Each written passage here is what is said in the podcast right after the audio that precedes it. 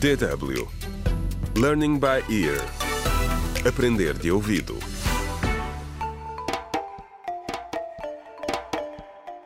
Contra o crime.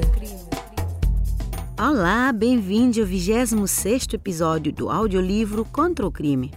O desafio do plástico, escrito por James Mohando.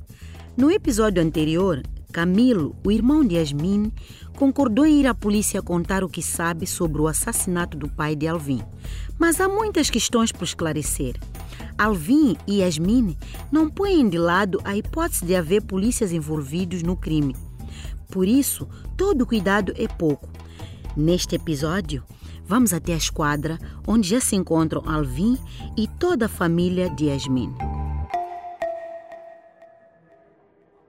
O inspetor Daniel tinha acabado de almoçar.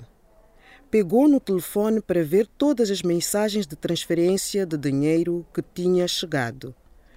Os negócios estavam a correr bem. O inspetor Daniel tinha um objetivo diário. Todos os oficiais da sua esquadra tinham que lhe transferir diariamente uma certa quantia de dinheiro de subornos. A maioria estava a atingir os seus objetivos e este era um dia particularmente bom. Arrotou novamente e, como se estivesse na hora marcada, ouviu movimentos do lado de fora da porta do seu escritório. Olhou para cima e viu um grupo de pessoas. Uma mulher baixa, gordinha, bastante bonita.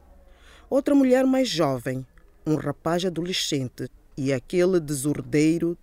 O que é que ele queria agora? Com uma aparente relutância, mesmo na forma como olhava para eles, fez um movimento para que eles entrassem. Tu outra vez? Hein, jovem? Espero que tenhas uma boa razão para me incomodar novamente, disse o inspetor. Alvin apresentou-os a todos e explicou que Camilo tinha informações que o inspetor iria gostar de ouvir. Enquanto Camilo gaguejava, voltando a contar a história de como ele e Eugênio tinham avistado o cadáver na água 11 dias antes, Daniel ficou visivelmente inquieto. Viste um cadáver e não denunciaste à polícia? Oh, foste tu! Foste tu que o mataste! Gritou o inspetor com raiva. Camilo ficou aterrorizado. Era exatamente isto que ele temia. As lágrimas começaram a cair-lhe. Não! Claro que não! A acusação do inspetor enfureceu Maria Rosa. O meu filho estava apenas a ser um bom cidadão. Não tem o direito de o tratar como um criminoso só porque ele denunciou um crime. Mas Daniel não estava a ouvir. Cale-se! Disse rudemente e voltou a dirigir-se ao jovem.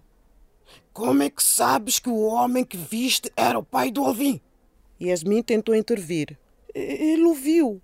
Ele ouviu o Alvin a dizer que o pai só tinha um braço e viu a fotografia dele nos cartazes que colocamos pela cidade.